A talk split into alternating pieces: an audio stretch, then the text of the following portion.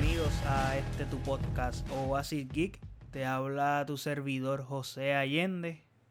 Y en este episodio vamos a celebrar algo especial porque se conmemoran los 16 años del lanzamiento de probablemente la película más diferente de toda esta saga de 8 películas.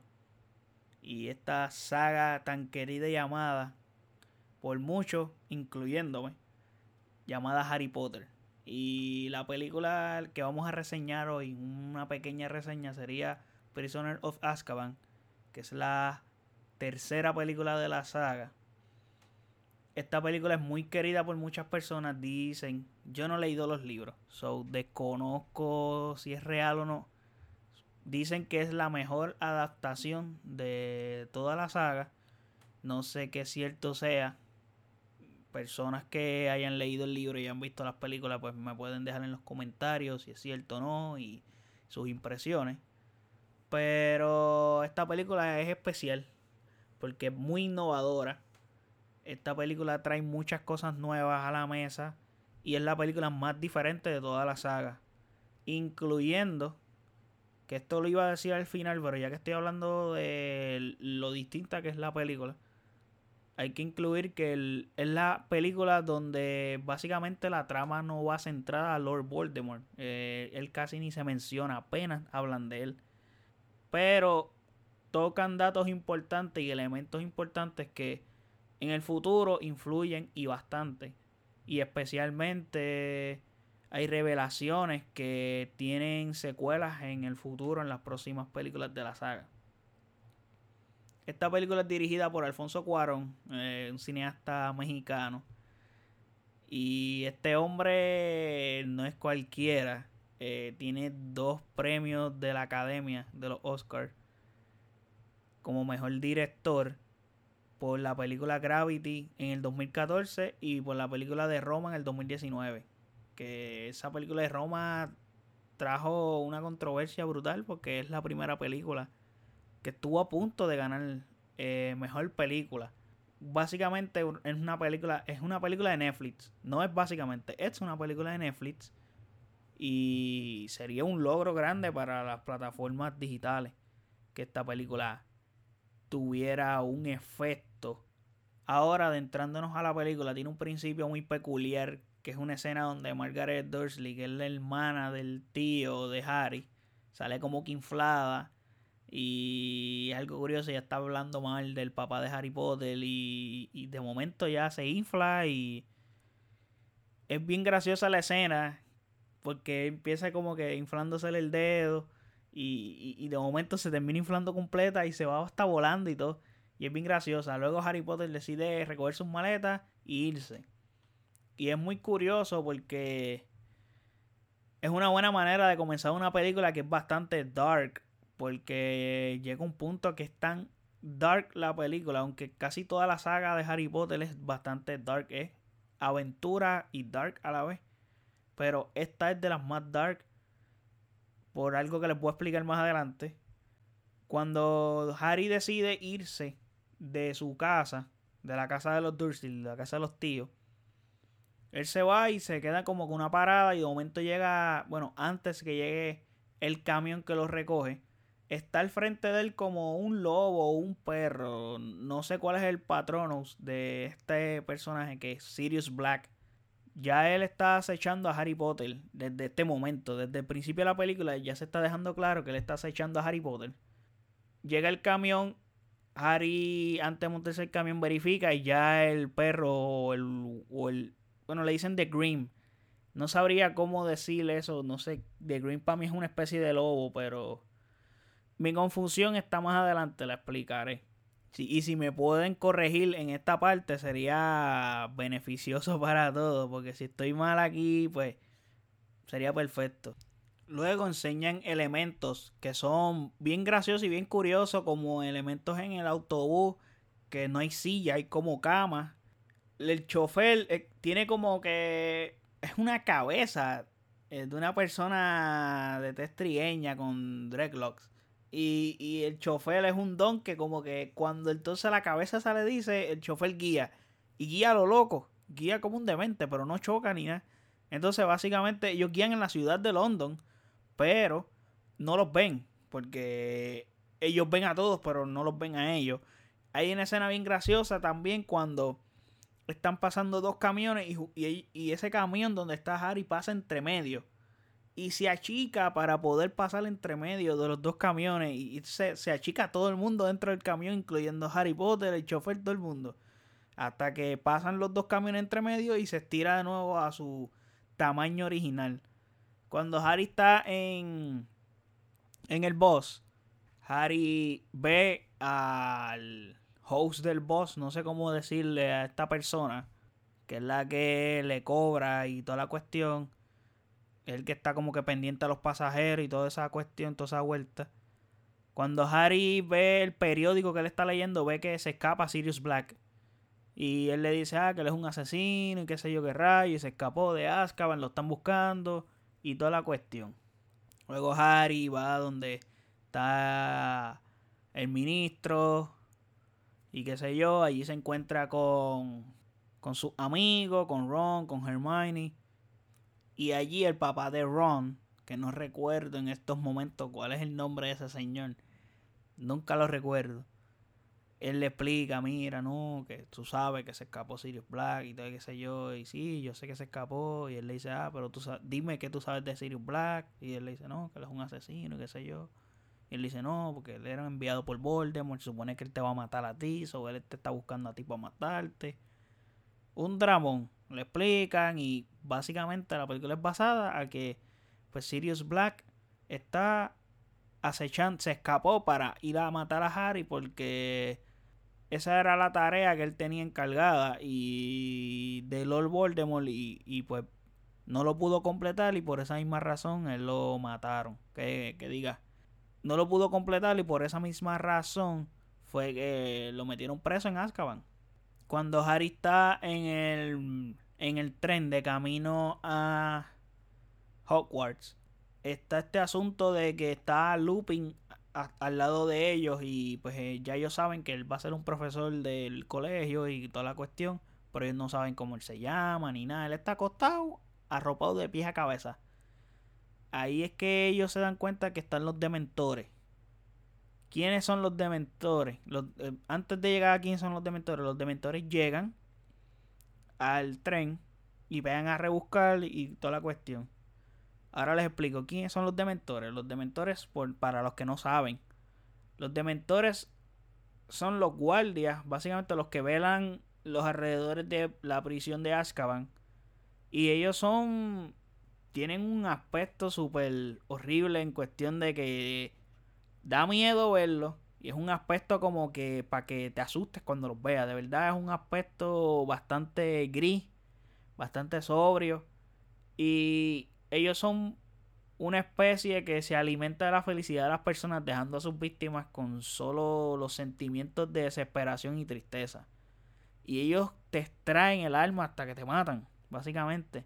Y en esa escena, cuando los dementores entran al tren y buscando a Sirius, eh, ellos ven a Harry y pegan a extraerle el alma a Harry. Y ahí mismo Remus Lupin logra salvar a Harry en ese momento. Porque Harry estaba como que en la la con, con eso que le estaba sucediendo. Y de ahí en adelante Harry le cogió miedo a los dementores. Es una cosa absurda. Luego llegan a Hogwarts, toda la cuestión, presentan a, a Lupin como nuevo profesor de artes oscuras. Aquí en Hogwarts, pues hay una escena particular porque está Dumbledore hablando y te das cuenta que cambiaron al actor. Yo cuando vi esta saga por primera vez, yo la vi ya después que había finalizado. Son, no crecí viendo Harry Potter. Yo la vi ya de grande, ya de adulto. No recuerdo cuándo fue que las vi por primera vez, pero las vi de adulto. El asunto es que la primera vez que yo las vi, yo no me percaté que efectivamente Dumbledore cambiaron el actor cuando revisité las películas de nuevo haciendo maratones, porque cada rato uno pues hace los maratones y la saga te gusta. Yo como soy fanático de la saga, pues cada cierto tiempo vuelvo y hago maratones y especialmente ahora que cuando salen las versiones de Fantastic Beasts pues hago un maratón para ir con la mente fresh a ver la película. So, en uno, la segunda o tercera vez que las vi fue que me percaté, adiós. Y fue porque, si no me equivoco, vi la segunda y brinqué la tercera película. Y ahí ves el cambio, lo notas. Adiós, es otro actor. Lo cambiaron por completo y es curioso. E, esto es un dato curioso realmente. Y lo tengo aquí anotado, nuevo Dumbledore y todo. A ese nivel. Hay una escena más adelante que están en la clase de Lupin. Entonces, que es la clase de, de defensa contra las artes oscuras. En la que Lupin les muestra a los estudiantes cómo ridiculizar a su mayor miedo. Con un, encanta, con un encanto que se llama, con un hechizo no sé cómo se dice, que se llama Ridiculous, así mismo, Ridiculous. Entonces sale Ron y sale este la, la Spider bien grande y él le pone patines. Este Neville es Snape y viste Snape de mujer y qué sé yo, cuando le dice Ridiculous. Cuando sale Harry, esta escena es bien importante porque te dan indicios. Te dan detalles que yo cuando revisité esta película recientemente ahora, pues los, los los caché los detalles, porque como ya yo sé, ya yo sabía el final de la película, pues estaba viendo la más a detalle y los cachaba. Harry, cuando va el turno de él, sale un dementor y pues Harry no logra hacer el ridículo.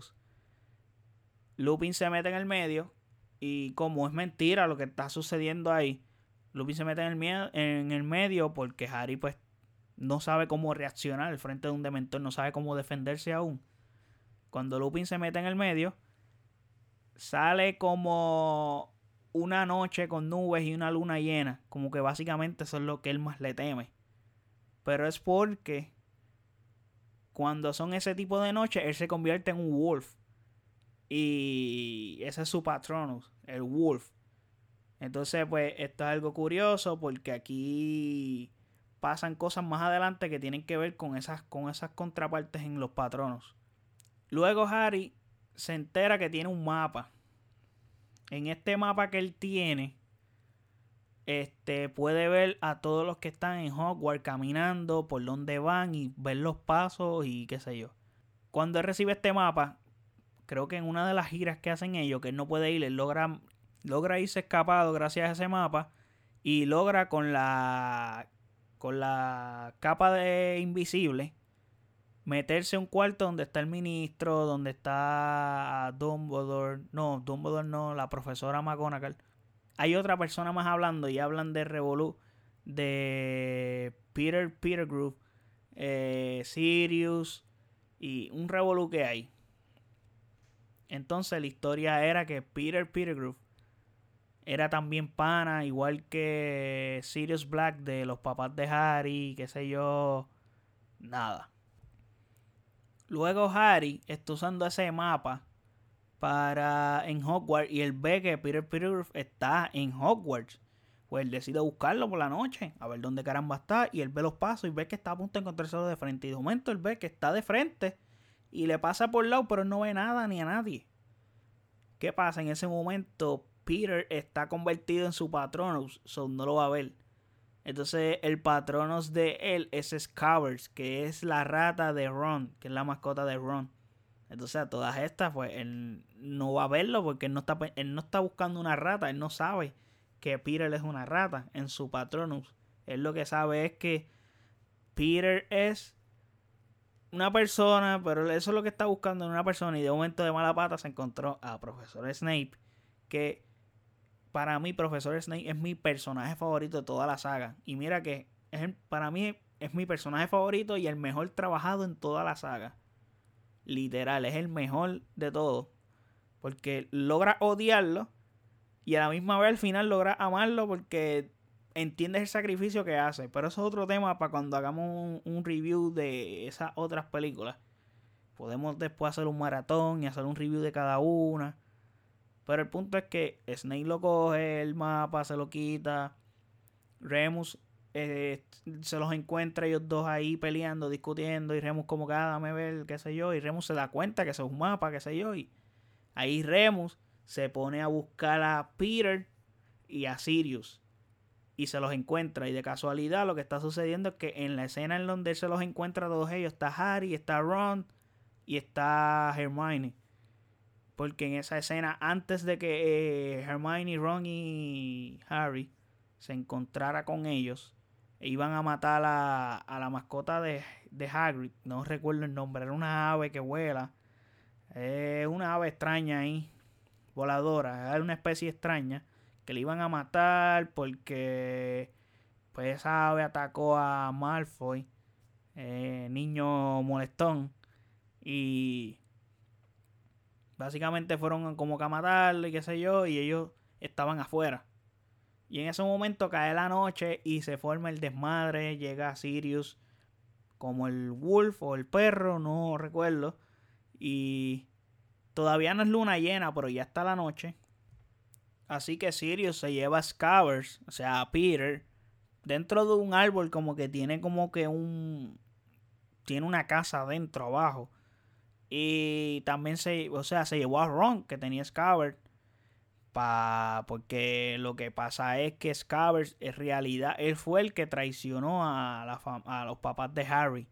Se enteran de todo el revuelo cuando entonces Harry va y entonces Remus va también Remo ayuda a Sirius y ellos como que, mira, tú nos estás traicionando. Eh, Hermione le dice a Remus como que ah, nosotros nos confiamos en ti, eh, nosotros, ¿qué está pasando? Y, y, Sirius y, y Lupin tienen confundido a, a, los chamacos, a Harry, a Ron y tienen confundido. Entonces, ah, que si mátalo, no, no, yo lo voy a matar, dale, pues te voy a dar el break de que lo mate. Y a todas estas tú crees que es a Harry, pero en realidad es a que es Peter Pettigrew. O sea, es que se, cuando hacen el encantamiento de que él se convierte en humano de nuevo, ahí lo ven. Y entonces ahí Harry como que le cree, todo en cuestión. O sea, cuando van a hacer la cuestión, este se pone la luna llena. Entonces Lupin se convierte en el Wolf y se desmadró todo. Entonces luego Harry se va detrás de Sirius. Sirius lo pegan a atacar los dementores pegan a tirar después estos patronos y a todo lo que da y no pasa nada. Luego de eso, Hermione y Harry logran, ella tiene como un reloj del tiempo, logran ir para atrás al tiempo y logran revertir el asunto porque Harry sabe. Porque, ¿qué pasa? El clímax que pasó en ese primera, en, en, en ese suceso fue que se llevaron a Sirius de nuevo. Y ya Harry sabe que Sirius es inocente, que el verdadero culpable es Peter Pettigrew. Entonces, pues para arreglar la situación, pues le dieron como que para atrás el tiempo. Entonces ahí arreglaron todo ese suceso. Comienzan desde el asunto que van a matar a Blackbee, creo que, es que se llama Blackbee. Algo así se llama la ave esa de Harry. La logran salvar y logran salvar a Sirius. Pasan a ver lo mismo de nuevo, la misma escena otra vez y logran salvarlo es curioso porque más adelante Peter Groove eh, tiene importancia con Lord Voldemort porque él es un mortífago. Y por eso es que digo que estos sucesos tienen más consecuencias en el futuro que en esta misma película. En parte es una película que pues el tema principal, porque esta saga es una saga que se fue construyendo película tras película con una historia, pero tenía una por debajo que era el core como tal, que es la que iba a tener una, una resolución al final completa. Pero cada película tenía su propia temática y su propia, eh, su propia historia como tal, sus propios asuntos en cada película. Esta es la única película que básicamente de toda la saga que se enfoca en una problemática, un asunto que no tiene que ver nada con un Lord Voldemort directamente. Indirectamente sí, porque Peter Groove es un mortífago y es del combo de Lord Voldemort, pero apenas ni mencionan a Voldemort. Con todo y eso, para mí, esta es una mega película. Yo antes la consideraba, yo creo que la segunda o primera mejor película de toda la saga, pero ahora que la vi, y la analizo un poco mejor, pienso que no. Pienso que la saco de mi top 3. Está entre el cuarto o el quinto puesto de las ocho películas de Harry Potter para mí. Y creo que la primera voy a mantener porque tenía, tenía como que una indecisión en que esta película me gustaba por, porque era una película bastante diferente. Pero The Goblet of Fire es la película que me encanta, es mi favorita de toda la saga. Y, la y por eso yo tenía esa pelea entre el 1 y el 2 con ellas dos, pero definitivamente The Goblet of Fire la tengo que tener número 1, no hay break aquí. Pues se resuelve el asunto.